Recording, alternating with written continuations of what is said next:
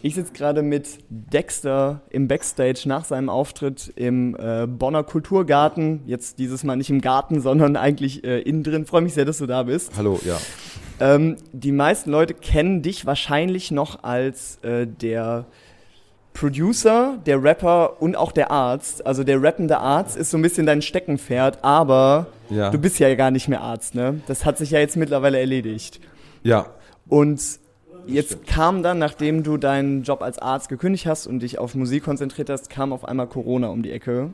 ja. Bester hast, Zeitpunkt. Ja, wie hast du das jetzt auch gerade so als Mediziner irgendwie empfunden? Weil das ist ja eine Zeit, wo, glaube ich, gerade man als jemand, der medizinisch irgendwie bewandt ist, äh, viele Meinungen zu hat. Naja, erstmal habe ich gedacht, es wär, war einfach der falsche Zeitpunkt so ein bisschen, weil dann ja plötzlich keine Shows und nichts mehr äh, ging. Und ich dachte, ja gut, ähm, jetzt hast du, willst du nur Musik machen, aber kannst die Haupteinnahmequelle des Live-Spielens, so kannst du nicht mehr nutzen. Äh, dann dachte ich schon erstmal, ja gut, wahrscheinlich bin ich in zwei, drei Monaten dann wieder irgendwie in der Klinik und dann auch noch äh, zu besonderen Bedingungen halt. Wobei in der Kinderklinik äh, ist man von, äh, da war Corona ja nicht, ist nach wie vor nicht so das große Thema in, in den Kliniken. Aber ja, es war schon erstmal so, pff, ich habe mich auch am Anfang so ein bisschen als gedacht, okay, eigentlich müsstest du ja jetzt, wirst du gebraucht, so jetzt musst du wieder so zurückkehren. Aber ich muss sagen, dadurch, dass ich relativ, äh, weil ich am Anfang, als es losging, ja mitten in der Albumproduktionsphase war, kam mir es eigentlich gerade recht und habe halt das Album da halt voll schnell fertig machen können. Und von daher war das eigentlich äh, gerade äh, gut, weil ich eh keine Shows gespielt hätte. Und habe das dann fertig gemacht und dann kamen so viele andere Jobs, so, keine Ahnung, ich habe auch so, so Auftragsarbeiten, so Werbung oder Mix und Mastering und lauter so Zeug, so, dass ich irgendwie gemerkt habe, so, ja, das ist auch so ein Standbein, mit dem man halt so das nötige Geld halt verdienen kann. Und dann habe ich das halt so durchgezogen. Und, das hat gereicht? und es hat gereicht und es kam dann immer noch mehr dazu und noch mehr, sodass ich äh, am Ende äh, gar nicht alles machen konnte. Und dann, ja, war auf jeden Fall dann sehr dankbar dafür und habe mich halt auch an dieses selbstständigen, komplett selbstständigen Leben halt gewöhnt, so mit alles selber. Ich habe auch kein, mich gleichzeitig auch vom Management getrennt wollte und vom Label sagen, ne? und so und habe halt so alles selber gemacht und Aber warum? Also ich meine, ne, wir hatten ja gerade schon drüber geredet, dass du jetzt irgendwie kein Management mehr hast. Warum hast du es gemacht und was sind jetzt so die Vorteile für dich gerade? Ich habe das äh, einfach aus dem Grund auch gemacht, weil ich wusste, ich habe jetzt auch mehr Zeit, mich auch um die Sachen zu kümmern und es war mit, mit dem Management und so mit Label war auch alles cool. Also wir sind nicht im, im Streit auseinandergegangen, aber ich habe halt gedacht, ähm, jetzt, wo ich mich eh 24-7 darum kümmern kann und auch für mich se selber komplett sprechen kann, einfach und, und einfach die Zeit dazu habe, mache ich das einfach auch so. Und weil ich auch, ja, keine Ahnung, ich bin jetzt auch schon ein paar Jahre dabei und weiß so ein bisschen und habe meine eigenen Kontakte, die, von Grafiker bis Fotografen bis äh, Presswerke, alles so, weißt du, ich habe äh, ich hab das Gefühl, ich brauche es nicht mehr. Und äh, davor war es schon gut, jemanden zu haben, weil ich hatte ja gar keine Zeit, so immer mit, mit irgendwelchen Sachen und E-Mails beantworten und so. Das ging auch zeitlich einfach nicht. Und jetzt geht es so. Ich habe halt so immer montags immer so mein, mein Bürotag und mache halt da so E-Mails und ähm, den ganzen Kram. Und es macht mir auch voll Spaß, weil ich da voll reingerutscht bin, auch so, wie man gescheit eine Rechnung schreibt und wie man seine Umsatzsteuervoranmeldung macht und so. Das sind so Sachen. Noch nie hat jemand gesagt, es macht mir Spaß, Rechnungen zu schreiben. Ich liebe es, E-Mails zu beantworten. Ja, aber Rechnung schreiben macht schon Spaß, weil du schreibst deine Rechnung und kriegst dann wahrscheinlich Geld. Und deswegen Ja, macht gut, Rechnung das, Spaß. das, macht das ja Spaß. stimmt. Nee, aber, äh, aber wie soll ich sagen, es ist halt so ein festzustellen, es ist gar nicht so, für mich war so, oh, Steuer, oh, das ist null zu raffen oder und so. Und dann ist es gar nicht so krass. Man muss es halt machen und einigermaßen organisiert sein. Wenn ich jetzt so ein Künstler wäre, der halt 24-7 äh, Bon raucht und äh, halt nichts auf die Kette kriegt, so dann ist es gut, einen Manager zu haben, ja, der sich um sowas kümmert. Aber ich bin ja alt und vernünftig und kann das halt machen irgendwie. Und, ja. Ich finde das ein ganz gutes Stichwort, dass du sagst, ne, ich bin alt und vernünftig, weil du hast ja auch auf deiner, Meistens, ja. du hast ja auch auf äh, Young Boomer hieß ja auch dein Album und du sagst irgendwie immer wieder so, ne, ich bin alt, ich ich ich connecte Ja, mir nicht fällt nichts anderes Kids. Ja, und äh, guck mal zum Beispiel irgendwie Eminem ist 45, äh, Boah, ja, aber der ist schlecht irgendwie- gealtert. ja, oder so, Kendrick ist 43, äh, 34 oder so, also ne, die sind ja auch alle so ein bisschen bei dir in der, in der Altersgruppe. Und Du meinst da, in der Skill Range. nee, auch das, aber da verstehe ich gar nicht, warum ist das so ein bisschen das, was du immer sagst, wenn ja eigentlich dein Alter null damit zu tun hat? Ja, keine Ahnung, das habe ich mir halt selber so auferlegt so ein bisschen und äh, mir so ausgesucht. Weiß ich nicht. Ich meine, ich habe ja schon manchmal so Gedanken und denk so, okay, ähm, boah, damit mit diesen Sachen kann ich jetzt nicht so viel anfangen und das damit kann ich so viel anfangen, aber ich ich, ich äh, äh feiere ja trotzdem immer irgendwelche Young Guns und so, die hochkommen und die irgendwelche Sachen vorantreiben und innovativ sind und so. Und das ist, da habe ich halt schon immer, bin ich halt schon immer sehr offen dafür und versuche halt es so mit dem, wo ich herkomme, irgendwie zu kombinieren und so. Das ist halt, weil ich bin auch schon jemand, der so alten Rap und Oldschool Rap und 80er Jahre Rap auch feiern kann und so und ähm, aber auch viele neue Sachen total gut finde und ja, dieses, diese Kombination aus dem Allen, deswegen habe ich halt gedacht, okay, ich bin eigentlich alt, so ein bisschen, müsste eigentlich scheiße altern wie andere Oldschool-Rapper, aber auf der anderen Seite bin ich ja irgendwie jung geblieben oder fühle mich noch so jung geblieben, dass ich irgendwie da so die Schnittstelle bilden kann. Und mir macht es auch sau viel Spaß, halt auch so Künstler zu kombinieren. Also, weißt du, mit Gadi und einen Song zu machen, ist für mich halt so, es macht mir halt voll Bock und äh, ähm, oder keine Ahnung, oder dann mit dem Retro-Gott und El Guni und so verschiedene Leute halt so, oder A J und die auf völlig verschiedenen Strömungen auch kommen. Das ist halt so für mich so, das, das macht mir halt Spaß. So. Ich fühle mich so ein bisschen so Ambassador-mäßig irgendwie, keine Ahnung. Gab es auch schon mal was, dass du irgendwie mit jemandem, der jetzt sehr viel jünger ist, mal was machen wolltest und dann hast du gemerkt, boah, das passt gar nicht, weil entweder so wie wegen der Arbeitsweise oder wegen der, Mu also Musik kann man ja vorher immer checken, aber weil du ja gerade so aufgezählt hast, wo es passt, gab es auch mal was, wo es irgendwie nicht gepasst hat? Ja, gab es schon, aber ich will jetzt auch nicht irgendwelche Namen nennen, um da irgendwie äh, böses Blut nee, zu streuen, aber ähm, ja, ey, ganz ehrlich, ich, bei mir funktioniert auch viel über die persönliche Ebene. Wenn ich halt mit den Leuten gut klarkomme und die Musik einigermaßen cool finde, dann denke ich, oder, oder weiß, okay, die stehen für das und für den Sound.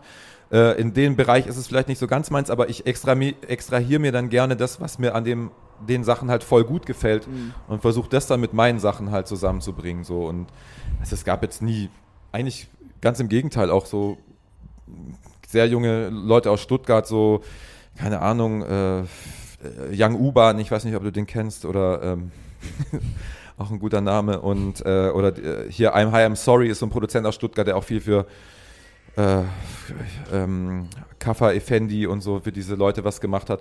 Und da merke ich halt immer so, die sind halt voll krass talentiert in sehr jungen Jahren auch schon. So, wenn ich meine Zeit so zurückdenke, ich habe so Jahre gebraucht, um mir überhaupt irgendwas drauf zu schaffen und bin immer krass beeindruckt, wie schnell die das sich so drauf schaffen und auch wie die trotzdem irgendwie ihre Hausaufgaben so ein bisschen gemacht haben. Es hört sich jetzt wieder so lehrerhaft an, aber halt die halt voll so auch, auch äh, das ist nicht so, ich komme so als der alte Sack jetzt dahin, hey, können wir einen Song machen, sondern mhm. die kennen dann auch deine Sachen und dann ist so ein gegenseitiges, ähm, äh, so eine gegenseitige Wertschätzung da und das finde ich halt total cool und, und spannend und ich finde, voll oft kommt eher diese Wertschätzung eher von den Jüngeren. Mhm.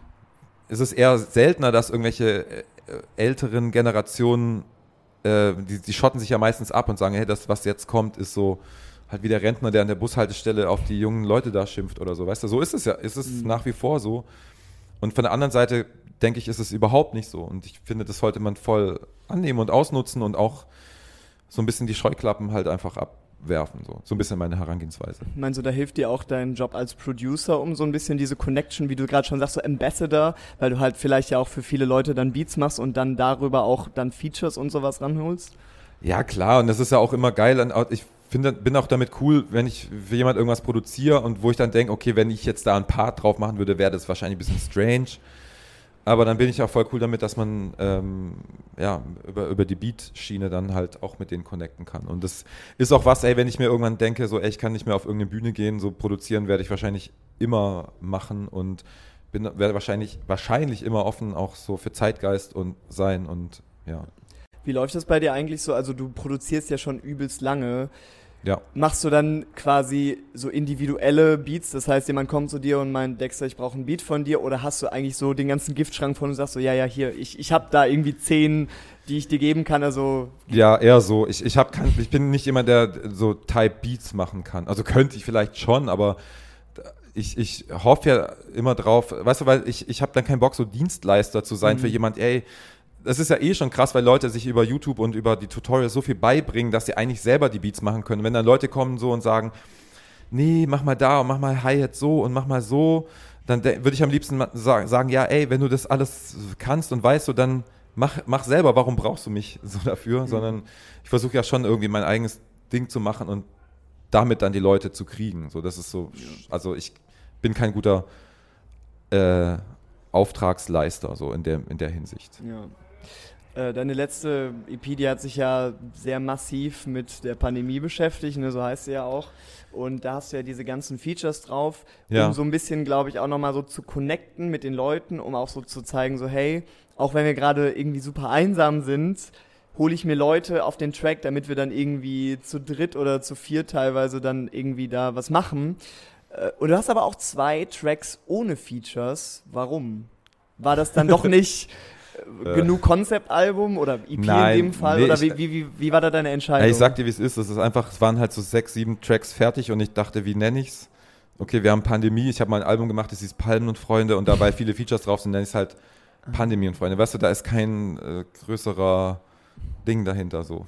Wie kam generell die Entscheidung zu der EP? Äh, es waren halt einfach noch so Songs und so Sachen vom Album so ein bisschen übrig und ich hatte halt zum Beispiel diesen Song mit Quelly Chris hier aus, aus, ähm, aus USA und von dem ich ein, eh ein krasser Fan schon immer war und mich so gewundert habe, warum das überhaupt geklappt hat. Das wäre mich eh so ein Mysterium. Aber ähm, und dann hatte ich halt so, weil der, der hat halt nicht aufs Album gepasst, so mhm. einfach vom Vibe und von allem, weil der eher so, weiß ich, so Griselda-mäßig, eher so düster Sample-mäßig ist und und auch dieser, ähm, was ist da noch drauf? Auch diese, die eher so sehr zeitgemäße wie Schengen-Raum oder so und mhm. dachte, es passt nicht so richtig aufs Album und die, die würfel ich halt da zusammen. Und dann habe ich halt auch noch gedacht, ey, lass mir, lass mir auch von anderen Produzenten mal was produzieren, so wie von One Two und da kam ja dann auch noch äh, A zum J mit auf den Song drauf und ähm, hat sich dann alles äh, halt so. Sitzt gerade hier in der Ecke ja. und gibt Shoutouts. Und er macht gerade Er macht gerade TikTok. ähm, und äh, ja, und das war, ja genau, es war einfach zusammen, ein bisschen zusammengewürfelt, aber halt auch, weil äh, auch im Hinblick auf die Tour und man denkt halt so, ja, ey, jetzt, hast, jetzt ist das Album schon seit Herbst draußen, du konntest die, musstest die Tour verschieben wegen Corona und bla. Vielleicht einfach nochmal ein bisschen Mucke machen und auch ein bisschen so ein paar Live-Sachen, die auch so ein bisschen live-tauglich sind und so. Und ja, das war so ein bisschen, also keine große kein großes Mysterium dahinter. So. Holst du dir dann auch, also wenn du dann die Tour, dann mixst du jetzt, jetzt hast du ja wieder mehr Songs, das heißt, du kannst es ja nicht nur für Young Boomer die Tour machen, sondern ja, du musst ja, dann wieder nein, so ein bisschen nein. kombinieren. Ja, das, das heißt zwar Young Boomer Tour, wobei, wenn man sie nochmal verschiebt, dann muss man sie umbenennen wahrscheinlich und nochmal noch irgendwas rausbringen. Old Boomer vielleicht, ja. mittlerweile genau. nicht mehr ganz so Young Boomer. Aber die Tour steht doch, also. Noch steht die und es sieht, glaube ich, auch gerade ganz gut aus, dass sie äh, im, im März, April äh, auch stattfindet. Ja. Du willst ja auch so ein bisschen, hatte ich das Gefühl, dass, dass die EP war ja eher so ein bisschen fröhlicher auch, ne? Also eher gute Vibes, hätte ich jetzt gesagt. Ich, Oder willst ja. du widersprechen? Dann gerne. Ja, ich dachte eher, da sind eher düstere Vibes und mein Album war fröhlich. Ja, auch, aber halt für Corona, finde ich, ne? Dafür, dass wir halt in dieser Zeit und deswegen. Ja, ey, ich bin ja trotzdem, trotz dieser ganzen Kacke, bin ich ja trotzdem in so einer privilegierten Perso Position, dass es, ich, ich jetzt, von Corona wurde ich jetzt nicht so krass äh, ja. äh, wie sagt man, gefickt. Ja, genauso sagt man das. Das ist, glaube ich, das Fachwort dafür. Und dafür bin ich ja auch dankbar und hatte jetzt nicht so das Gefühl, fuck, ich bin, ähm, ist, meine Existenz wird mir jetzt weggenommen und ich hatte ja, wie, wie ich ja eingangs erwähnt habe, auch, habe ja auch meine Jobs gehabt und so. Ja. Aber es war natürlich trotzdem so ein, ja, so ein, ich habe das auch alles sehr ernst genommen, auch mit dem Zuhausebleiben und weil ich auch Kinder habe und so und äh, war ja schon auch viel zu Hause so und deswegen kam ich auch auf diesen Lockdown-Song und eigentlich auch, dass man, dass mir das auch gefällt, so dieses, ähm, du machst eh die meiste Zeit alleine Mucke, so ab und zu mal Session, aber meistens alleine und ja, deswegen habe ich auch A zum J, weil ich weiß, dass er das auch so macht, oft. Also ja. Und äh, genau, und das, das war auch der Grund, warum ich ihn da ja auch gefragt habe. Aber ja, so, es war halt auch so eine gewissen Melancholie heraus, aber halt nicht so, dass ich sage, mir, mir geht's krass beschissen und ich bin am Arsch. So, so ist ja. es ja auch nicht. Wie ist es jetzt für dich wieder äh, hier Konzerte zu spielen? Auch ich, ich weiß nicht, war es dein erstes Indoor-Konzert? Ja, safe. Ja. Wie war's?